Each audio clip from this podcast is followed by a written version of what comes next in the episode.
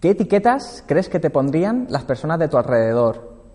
¿Qué es y qué no es ese concepto de marca personal?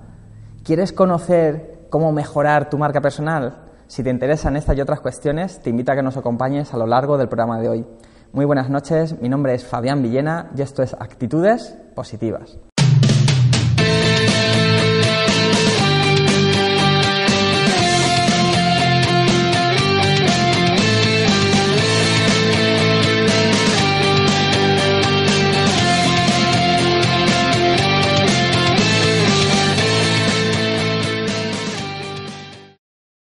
Sobre cómo mejorar tu marca personal vamos a hablar a lo largo del programa de hoy, por eso, ¿qué otro título podríamos poner que cómo mejorar tu marca personal?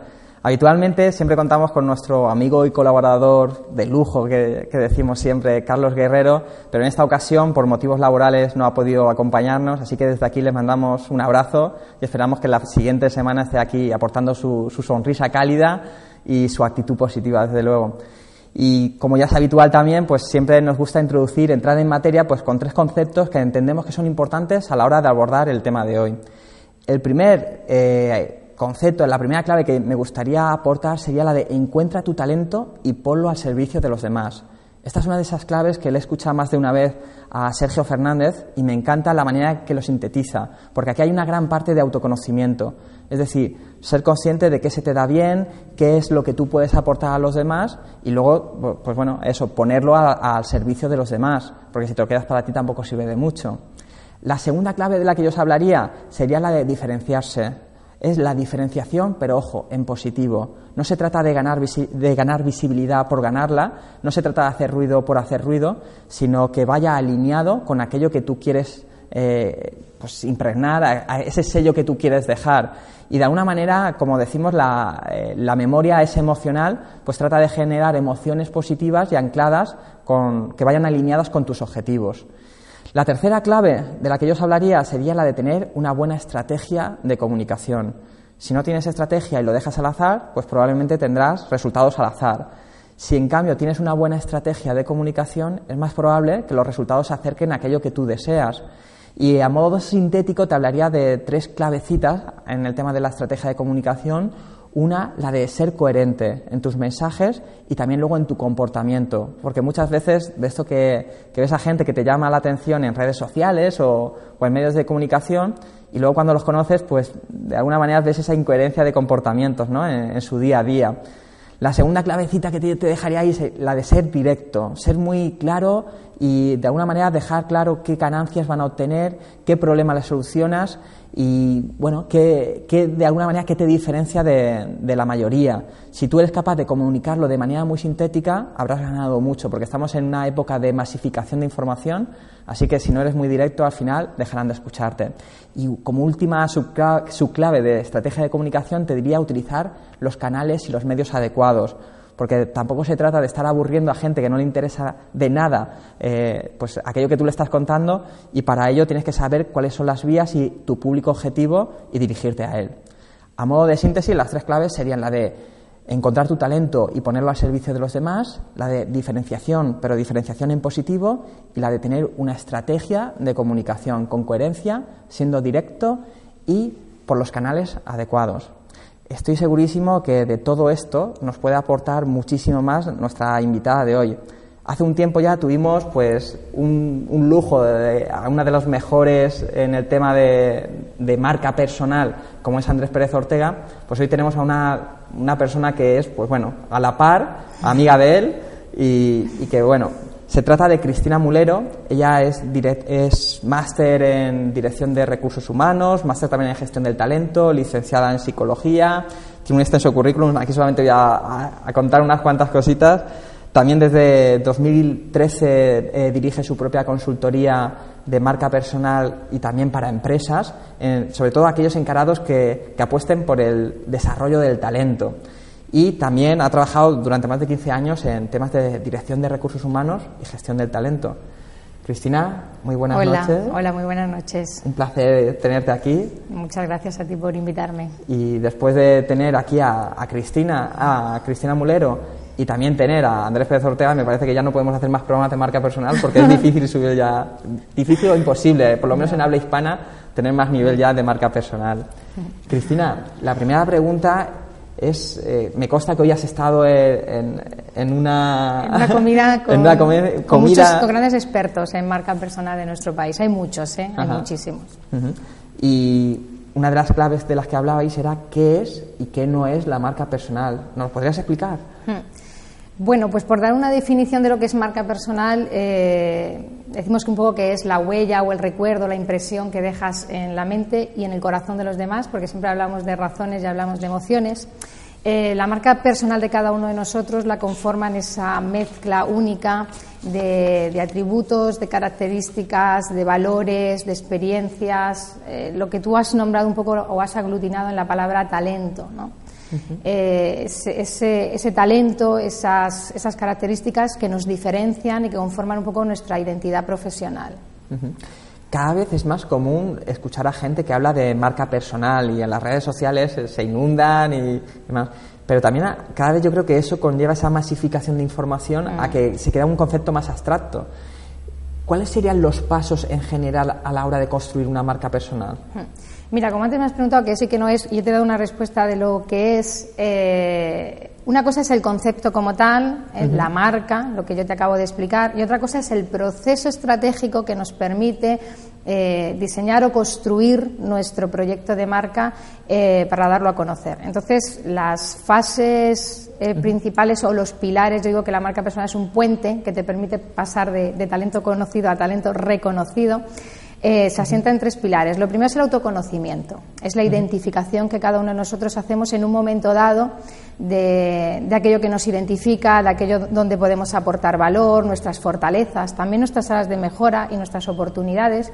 Vivimos en un entorno que nos obliga casi permanentemente a reposicionarnos, si lo decimos en el argot de la marca personal, o a reinventarnos, que también se utiliza mucho. Es decir, estamos en, constante evolución profesional y entonces eh, tenemos que ir tomando conciencia cada cierto tiempo de, bueno, eh, ¿dónde, están mis valores? ¿Qué puedo yo hacer por los demás? ¿no? Lo que decía Sergio, ¿no?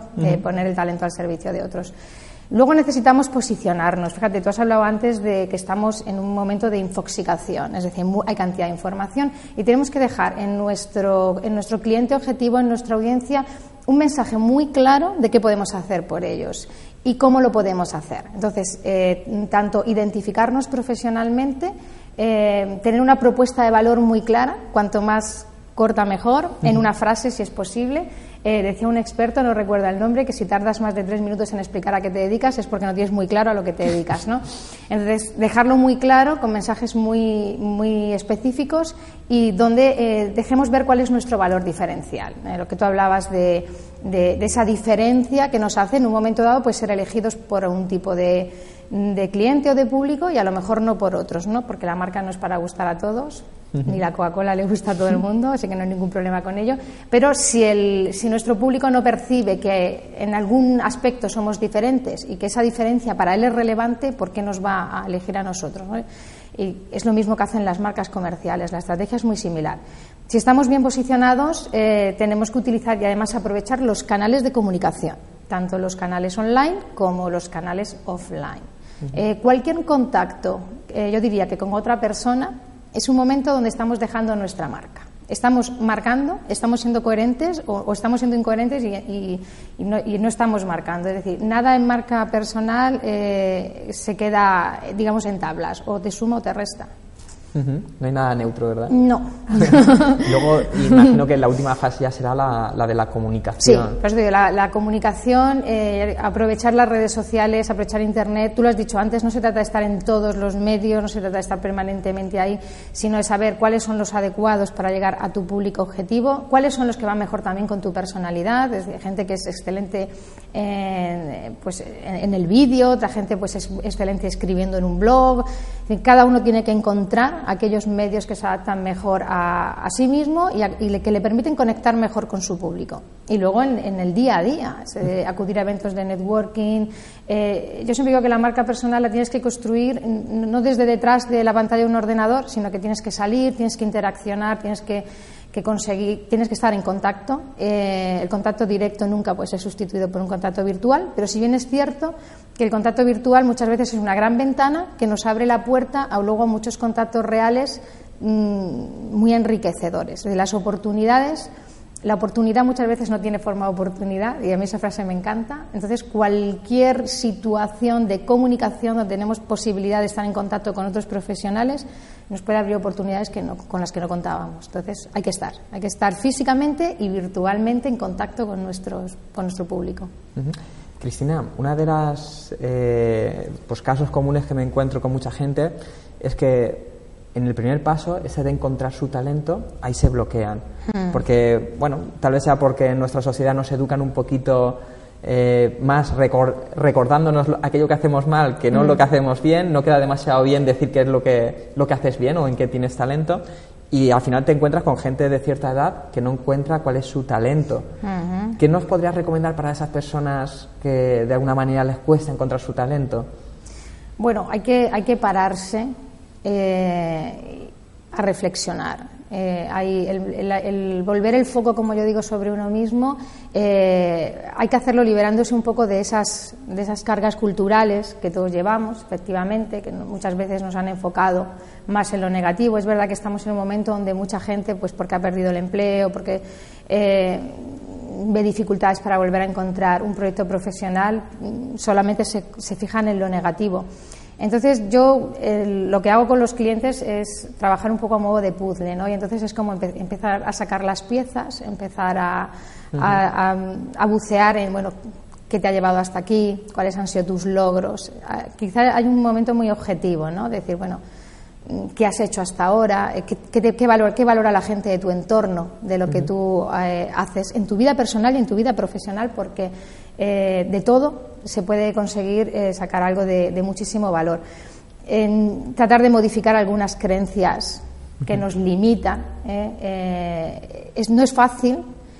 por eso yo, mi enfoque, ¿no? Mi enfoque sí que va un poco a, bucear y a encontrar esas, esas, cosas positivas que cuando utilizas una serie de preguntas lo suficientemente, voy a decir, poderosas o, fuertes como para obligarnos a reflexionar. Es decir, esas preguntas que no puedes dejar sin respuesta y que de repente te, dan, te arrojan un poquito de luz y dices, a ver, es verdad, sí, en un momento de mi vida yo conseguí esto, yo recuerdo que mis compañeros me valoraban mucho esto, yo... Entonces, mm, sientas por lo menos unas bases en positivo, a partir de las cuales evidentemente también habrá que encontrar elementos para mejorar, pero por lo menos vas sentando una base sobre la que construir algo sólido.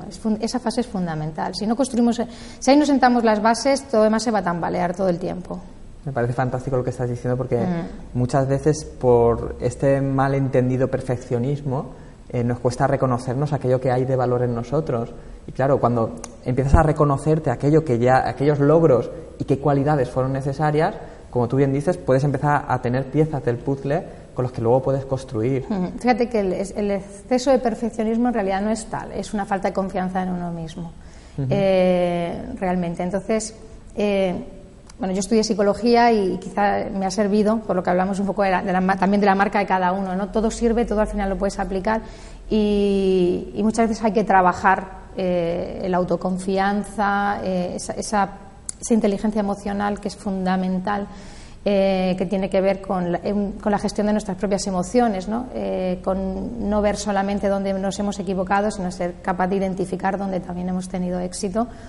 Y todos, todos tenemos una trayectoria de, éxitos y de tropiezos, ¿no? Eh, es cuestión, eso, muchas veces de dónde estamos poniendo el foco. Y también una cuestión que es importante es cuándo empezar a trabajar nuestra marca.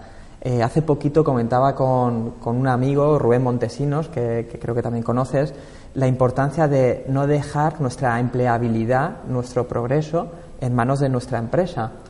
Y antes, fuera de antena, hablábamos sobre, justo sobre ese concepto de empleabilidad. Mm. ¿Cuál crees que es el momento adecuado para empezar a construir tu marca personal? Yo, fíjate, yo diría que casi cuanto antes. Yo he tenido la oportunidad de dar algunas charlas en, institutos, en, incluso en la universidad, y, yo muchas veces digo, eh, a ver, los estudiantes ya están haciendo cosas de valor, los, la, gente, los nativos digitales, que es esa, gente que se va a incorporar al mercado laboral, eh, son, son excelentes con los medios online. Y entonces muchas veces digo, bueno, y estas cosas que estáis haciendo, trabajos, proyectos en los que estáis colaborando, ¿por qué, por qué no empezáis a darle visibilidad a eso? Y luego lo importante que es reflexionar antes de tomar decisiones sobre qué vas a estudiar, eh, mm, hacer ese, esa reflexión sobre bueno qué nos gusta, qué se nos da bien. Venimos también de una educación que bueno nos dice a ver las carreras que tienen salidas. Y yo digo que hoy si, si amas lo que haces tienes salidas y si no no tienes no tienes salidas. Así así de claro. Entonces ese es un buen momento para hacer esa reflexión de esa primera parte. Y luego Mm, hay gente que dice, no, esto es para los que trabajan independiente, para los que quieren emprender, no, yo es que trabajo en una empresa, no puedes dejar en manos de la empresa, eh, tu talento no puede quedar solamente eh, que sea conocido de las paredes de la empresa para adentro, incluso si quieres progresar dentro de tu propia empresa, tienes que saber generar esa visibilidad, tienes que estar haciendo una aportación de valor extra, si no, ¿por qué te van a promocionar a ti? ¿Por qué te van a dar el proyecto X con el que sueñas? Y es más, y por, y por qué no que trascienda. ¿no? Eh, yo digo que el, que el, modelo Yo es él es el modelo Yo emprendedor y me da igual si estás en una empresa o si, o si estás trabajando de manera independiente. Significa que tú tomas las riendas de tu proyecto profesional, que tú decides cómo quieres progresar, que tú te marcas unos objetivos y hoy esa empresa para la que trabajas, pues eh, tu aliado es tu mejor cliente, porque ese cliente te paga, si tienes suerte, te paga todos los meses, y, pero... Eh, que hay un mundo más allá de las paredes que, que además puede estar aportando valor a la empresa. También es verdad que hay miedo. Hay gente que dice, es que si mi empresa ve que estoy en LinkedIn o si mi empresa ve que yo publico en un blog, bueno, yo creo que ahí también las empresas hoy están haciendo también ese cambio hacia aprovechar eh, las, las marcas personales, la influencia que tienen determinados profesionales fuera y desde luego las empresas que unan esa sinergia de marca corporativa con marcas personales yo creo que serán las, las triunfadoras. Otro factor que juega a tu favor, que también eres eh, una gran conocedora del mundo de los recursos humanos. Mm. Y cuando me estabas hablando de todo esto también, qué importante es que esté alineado eh, de alguna manera los valores, la filosofía del trabajador con los de la empresa. Porque también hay empresas, hace poquito hablaba con una persona que me comentaba que penalizaba mucho exactamente eso de estar en medios en, redes sociales y demás, pero también te está dando información, ¿no?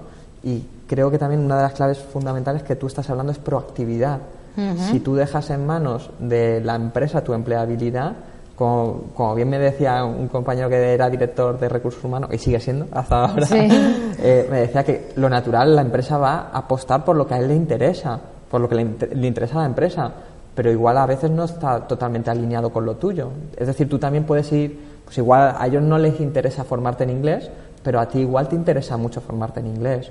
Ese concepto de ser proactivo, ¿qué importancia tiene? Eh, eh, fundamental, por lo que tú mismo estás diciendo. A ver, lo ideal es que exista ese alineamiento, es decir, si mis valores profesionales eh, están en consonancia con los valores de la empresa, eh, primero, yo me convierto en un embajador de marca también. Eh, la marca al final es un intangible que se hace tangible a través de las personas. Y como he dicho antes, cualquier interacción con ese cliente de la empresa está eh, dándole valor a nuestra marca corporativa o se la está cargando. Así. Entonces, eso es importante. Entonces, lo, ideal es que exista ese alineamiento. Ese alineamiento a veces no es del 100%. Entonces, como tú dices, si la empresa a mí no me forma en inglés, porque en ese momento para la empresa no es una prioridad, pero yo sé que es importante para mi empleabilidad, porque la estabilidad ha desaparecido, lo más probable es que yo no me jubile en esa empresa. Cuando yo salga de nuevo al mercado laboral, el hecho de que domine el inglés me va a aumentar mis opciones. Entonces, no debería dejarlo en manos de la empresa. Y de todas maneras, eh, cuando trabajamos desde los recursos humanos, desde dentro de las empresas, eh, desde el paradigma de la marca personal, estamos haciendo un gran esfuerzo precisamente porque los valores eh, sean congruentes. Eso hace que la gente trabaje mucho más motivada, mucho más feliz. Y cuando estás motivado, eres feliz, ya sabemos que la productividad aumenta porque estás más concentrado en tu trabajo. Y, y las empresas, yo creo que las empresas que invierten en talento se están dando cuenta también del valor que tiene eh, el, que, el, contar con profesionales que ya tienen una reputación y un prestigio por sí mismos. Entonces, eh, ahí estamos, ¿no? Ese es el nuevo camino. Y aquellas personas que eh, no tienen esa, esa alineamiento con la mm. empresa, porque a veces, claro, lo fácil sería decir, pues cambia de trabajo y punto, ¿no? Pero luego existe el mundo real, que tú tienes tu familia, mm. tienes tus circunstancias.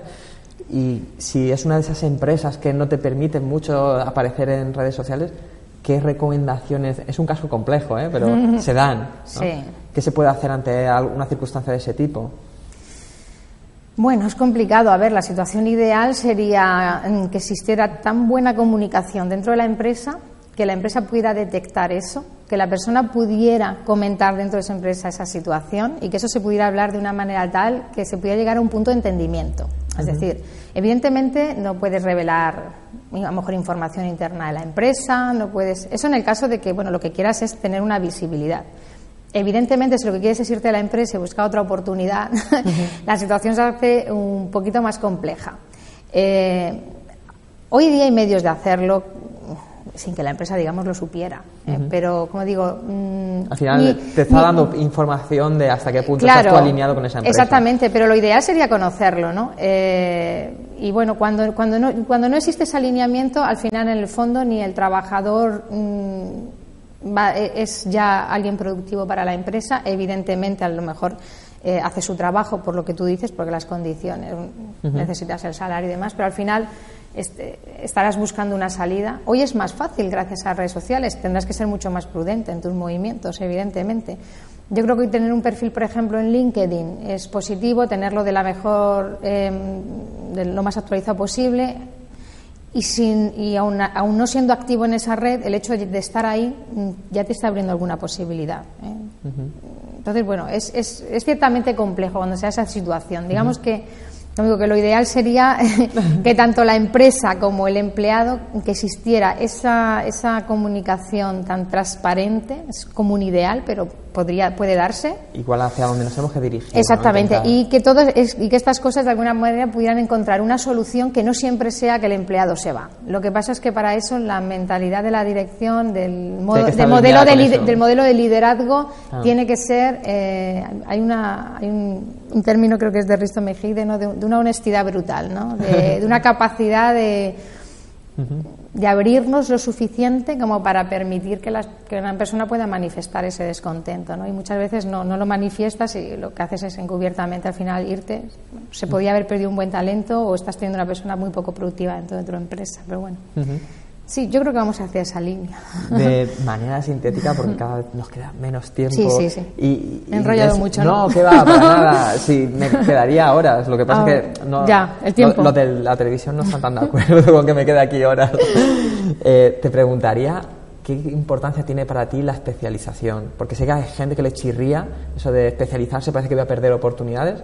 ¿Qué opinión tienes tú respecto a eso? Mm, el mercado demanda especialistas, pero por lo que hemos dicho antes, es decir, estamos tan saturados de información, eh, hay tal, tan, tal cantidad de información, fíjate que los conocimientos se duplican cada 14 meses, es decir, que dentro de un año y poco se sabe, se sabe el doble. Entonces, al final, el, propio profesional se abruma ante tanta cantidad de información. Es, en marca personal trabajamos mucho el foco, es decir, tienes que ser muy bueno en algo y para ser muy bueno en algo te tienes que especializar, porque es imposible ser muy bueno en cosas. Evidentemente hay una serie de competencias transversales. Hablar idiomas es una competencia transversal que, te diferencia y que te da muchas más posibilidades. La inteligencia emocional, las habilidades de comunicación. Hoy día, eh, yo digo, si, tienes que hacer una inversión, aparte de en conocimiento técnico, eh, en habilidades eh, de, comunicación, en, inteligencia emocional, es fundamental hoy, porque hoy trabajamos en una economía colaborativa que requiere estar en permanente contacto con otras personas. Pero Sí, hay que ser especialista en algo, hay que ser muy bueno en algo. Hablamos que en marca personal que hay que destacar y para destacar tenemos que al final convertirnos en especialistas, en expertos de las 10.000 horas, ¿no? Tenemos que trabajar duro, 10.000 horas o más, en un, en un, en un aspecto, en un, en un, área, en un sector, para posicionarnos como expertos, como personas relevantes en ese sector. Es complicado, sino eh, el concepto de destacar. ¿eh? eh una pregunta que ya es clásica en nuestro programa es ¿qué importancia tiene para ti el tema de la actitud positiva a la hora de trabajar nuestra marca personal? bueno, es, es fundamental. Quizá la actitud es lo que marca la diferencia. Podemos ser técnicamente, mm, yo lo veo en, la selección de personal. Cuando tú, ya, cuando tú ya citas a los candidatos, técnicamente son muy similares. Tienen, tienen las, los conocimientos, tienen las experiencias que tú buscas. Lo que marca la diferencia, ¿eh? lo que al final hace que una persona destaque sobre otra, muchas veces es un concepto de actitud. Es una cuestión de actitud. Entonces, claro, de actitudes positivas. Eh, necesitamos actitud positiva porque además nos enfrentamos a entornos complejos y nos enfrentamos a, situaciones de turbulencias, ¿no? Entonces las actitudes muchas veces es lo que nos permite eh, sobreponernos, nos permite encarar las cosas con, eh, con humor o por lo menos con, con resiliencia, con capacidad de pensar más, de focalizarnos más en lo positivo que en lo negativo. Es fundamental. Si la actitud es negativa, es que, es, eh, como digo, imagina, imagínate un anuncio de, de, cualquier marca que te dijera, bueno, el producto tiene algunos defectillos, pero de todas maneras no. Tú sales diciendo, esto es maravilloso. Entonces, cada uno de nosotros eh, tenemos que ser conscientes también y autocríticos con nuestras limitaciones, pero con una actitud positiva esas limitaciones consiguen superarse, con una actitud negativa eh, crece la brecha entre, entre lo negativo. Entonces, fundamental, actitudes positivas. Sí. Fichada, Cristina, para nuestro programa de manera permanente. Y como última pregunta te, he mm. dejado la más, la más compleja, la más difícil. No, no ya, ya, te he preparado. ¿Y cuáles serían dos o tres libros con los que te quedarías de marca personal?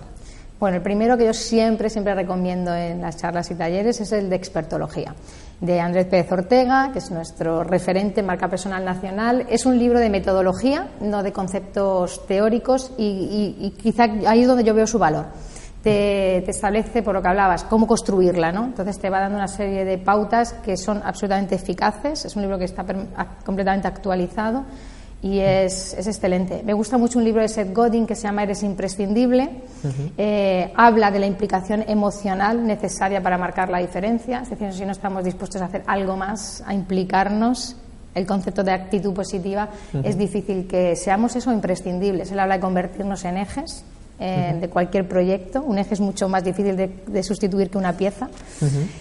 Y bueno, el libro de Juan Carlos Cubeiro del capitalismo al talentismo, claves para triunfar en la nueva era, eh, yo creo que es un libro que te sitúa en bueno, cuál es el nuevo contexto. Y en este nuevo contexto el paradigma de la marca personal creo que es el que más se, el que mejor se ajusta a la nueva realidad y a cómo tenemos que gestionar nuestra carrera profesional. Y de los extranjeros, bueno, eh, Tom Peters, una marca llamada llamada Tú, eh, es un libro con frases cortas, directas, pero como digo yo, no te puede dejar indiferente. Si, si a partir de, esas, de esos speech no tomas conciencia de que esto ha cambiado, pues pocos libros lo van a conseguir. Ya no hay muchos más, pero ahora mismo esos. Me imagino que, te gusta bastante el tema y nos podrías recomendar, eh, recomendar infinidad de libros. Sí, bueno, hay muchísimos. Por eso hay grandes, hay grandes libros, pero bueno, estos son muy buenos. Cristina, espero que se te haya hecho tan corto como a mí. Porque volando. Se me ha pasado volando. Y bueno, a modo de síntesis, yo destacaría unas cuantas claves de las que tú has comentado. Y me ha encantado eso de talento conocido, creo que decías talento reconocido. Ah, talento reconocido. Ah, talento reconocido. Es una frase que como la, dice así rápido, pero tiene muchísimo para reflexionar. ¿eh? Y yo creo que al final es la síntesis mm. Eh, de lo que es marca personal. Luego también me ha encantado, como has explicado, de la importancia de, para tener una buena empleabilidad, eh, ser proactivos y no dejarlo en manos de los demás. Eh, como antes hablamos fuera de cámaras, y cuando te empiezan a, a, explicar el, cómo tienes tu marca es con un es que, mm, mal vamos ya. y por último también me quedaría con esos conceptos que tú hablas de actitud positiva para, a la hora de marcar la diferencia. Cristina, un verdadero placer haberte tenido y espero que estás en tu casa, que cuando He disfrutado muchísimo, ¿eh? Sí, pues eh, ya sabes que tienes la invitación abierta para cuando tú quieras volver, ¿eh? Muy bien, muchísimas gracias. Y bueno, también darle las gracias a distintas personas que, que nos acompañan en el día a día en el Instituto de Actitudes Positivas, como Mose Juan, nuestra community manager, también Esther Mondeja, nuestra diseñadora, también a los chicos que han hecho esta cabecera como Toño Rey y Pablo Vilaplana y también a nuestra amiga Esther, que está aquí en la Esther, eh, la de Intercomarcal, y Eva, también de aquí de la producción. Y eh, bueno, esta semana queremos dedicarle el programa a una persona que nos dejó el pasado viernes, también a, sus familiares. Se trata de Georgina Blanes, que era la directora de, la, de la, sede de la UPV de, de, Alcoy. Y bueno, como destacaba en redes sociales Carlos, pues nos quedamos sobre todo con, pues con su carisma y su determinación. Y como cierre, la canción que queremos dejar esta semana, pues sí es una canción que, de alguna manera es capaz de motivar a, una niña de tres años, como es, mi, como es mi hija, creo que nos puede motivar a cualquiera que es la canción de Love of Lesbian, la de Club de Fans de John Boyne. Hasta la semana que viene.